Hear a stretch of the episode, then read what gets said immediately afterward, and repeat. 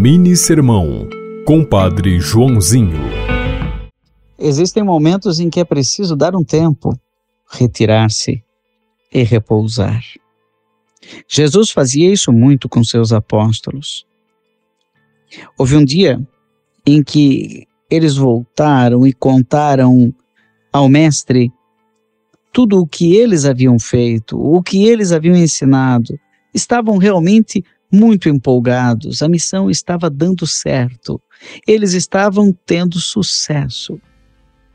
E então, percebendo que eles estavam cansados, Jesus disse: Vinde sozinhos para um lugar deserto e descansai um pouco.